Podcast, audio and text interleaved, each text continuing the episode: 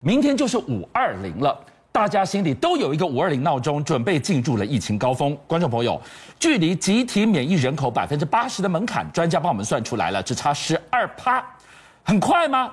问题是，接下来的十二趴才是真正考验的开始。专家提醒，注意一个指标：老人家的超额死亡，那是什么呢？重症死亡率过去半个月居然直逼百分之八十。奥密克戎不是说百分之九十九都轻症吗？我们就问两个问题：医疗撑得住吗？还有抗病毒药物为什么不能加快的发下去？好，我们先这样讲。黄高斌指挥官讲的这个数字呢，我请各位参考一下就好了，因为这个数字忽略了穿透式感染，他怎么算出来？好，他先说 Omicron 确诊是全台百分之四的人口，是第三季的疫苗呢，已经横盖。百分之六十四是加起来不是百分之六十八吗？对，那如果所有的人又确诊或是三剂疫苗涵盖达到百分之八十的话，可以群体免疫。所以四趴加六十四趴是六十八趴，距离八十趴的门槛刚好剩下十二趴，他是这样算出来的。哎，是，但是我们也都知道数学不能这样乱加呀。你的确诊跟你的疫苗这两个不是一个可以横加的东西。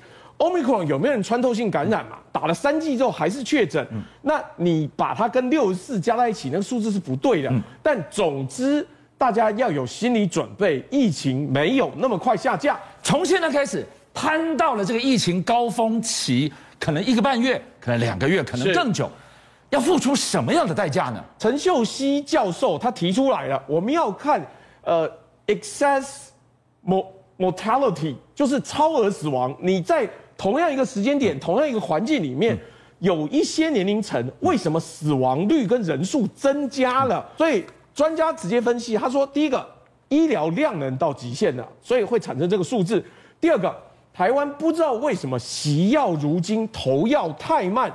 目前国内有两种这个特效药，呃，Paxlovid 跟莫努皮拉韦加起来大概有八十二点五万份。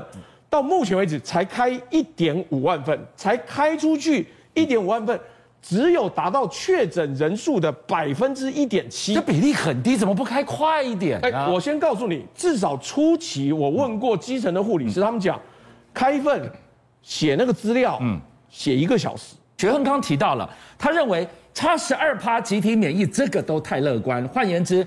这个数字我们要更努力的一段路还有更长，哎，现在都还不是最差的时候。你告诉我，医疗负荷达到极限，那我接下来这段路我怎么办呢？呃，我直接给各位看，医疗负荷到了极限会什么样？基隆在前天的新闻，九十岁的一名老妇，她洗肾已经快筛阳了，结果住不进医院，没病床，要等筛检，然后确认之后才能进去。他穿着雨衣，请各位看啊，这是他穿着雨衣坐在轮椅上的身影。他坐在外面院外，整整坐了十三个小时。今天我为大家邀请姜冠宇医师来到了现场。姜医师回答我们的第一个问题是：说到 Omicron，我们想到的是百分之九十九的轻症，它大概就是打第四剂的概念。可今天我们居然看到这样的报告，说 Omicron 的死亡率比 Delta 更高。哎，这真的还是假的啊？应该是说是重症致死率哈，可能看起来初期看起来会比较高一点，好，但事实上总体而言，它死亡率还是很低的。它大概死亡率会最后会拉成跟全球资料库一样是千分之一点五，啊，然后它的重症率是千分之五到六。那我们可以看哈，先看右边这张图哈，在左边那个高峰呢，是我们去年本土万华区。好，那个时候把台北市联合医院那时候住院的一个轻症、中症、重症的一个分布，你可以看到说，其实哦，那个中症比例是非常非常的高。这个是当时是阿尔法病毒，对不对？对，阿尔法病毒。对，那到后面呢，我们可以明显看到右边这个高峰就是我们这一次的疫情了嘛？哈，是。那我们看到，哎，绿色的比例其实真的比较比较多哈，都是轻度的哈。那那些橘色的所谓的中中重症以上，其实相对偏少。那红色的幅度啊，那个重症其实是更低。哦，所以其实是疫情一开始初期的时候，那些重症都是条件最差的，所以他们当然死亡率都是会是比较高的。那我们再看一下左边这张图，圆饼图，那其实可以发现住院哈，将近一半哈都是八十岁以上的长者，其实这本来的死亡率就很高啊。好，所以说我们为什么说后面还要继续开立抗病毒药物哈，就是在希望这个在将近四分之三哈那个六十五岁以上的人口，他们死亡率可以再往下压低，因为他们本来的条件就不好。嗯，所以现在问题来了，今天。长辈在这个地方本来就是体弱的人，我们现在更要努力的是把这一块派图压得更小一点。对，我们要让进入重症的人，因为既然 Omicron 它传染的能力太强了，我很难避免不被它染上。染上之后怎么保护自己，不要掉进了重症的这一块？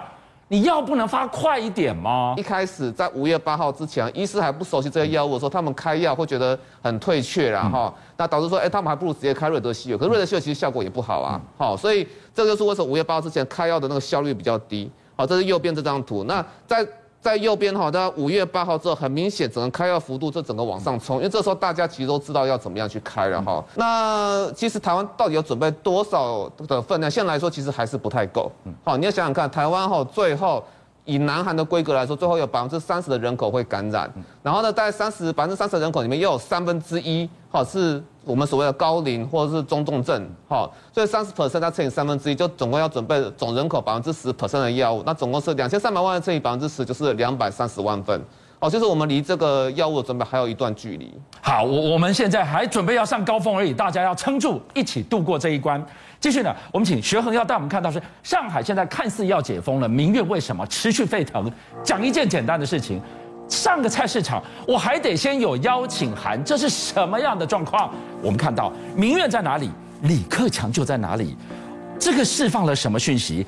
他一个经济学者出身的背景，是他在现身。只是为了解决经济的难题吗？哎，我们先这样讲，上海人为什么很生气？除了跟大白这种疫情管制人员不断的冲突之外，现在告诉你说，哎，放心了，放心了，快要解封了。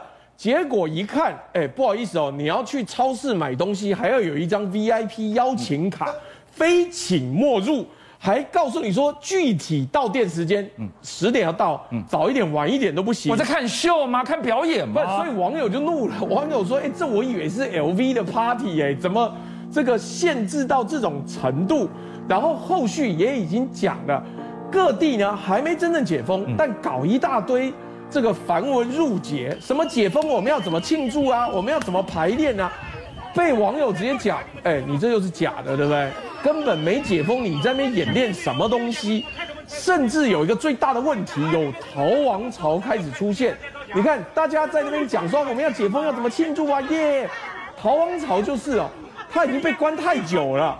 他实在是没有办法要回老家了，所以这个机场啊、车站啊那些票他抢不到，连黄牛票都抢不到，干脆自己划小船离开。春运还要夸张，春运至少大家会在车站排队，现在这个是要回江西的。他说我实在没办法了，我这边都找不到人，找不到票，我划离上海之后，也许有别的地方有票可以走，但真正最大的问题开始浮现了。这么密集的 PCR，每一次 PCR 要花钱呢。对，而且要有人，要有停，要有裁剪试剂，要有机器。上一次我们讲过，彭博社估计会到 GDP 的百分之一点五。是，你看这多么大规模。可是好，你真正换算出来之后，比较穷的地方就得要调别的预算。原来根本没有 PCR 这个预算呢、啊。吉林是拨减贫经费，哎，别忘了，那是全面跟贫穷宣战的经费。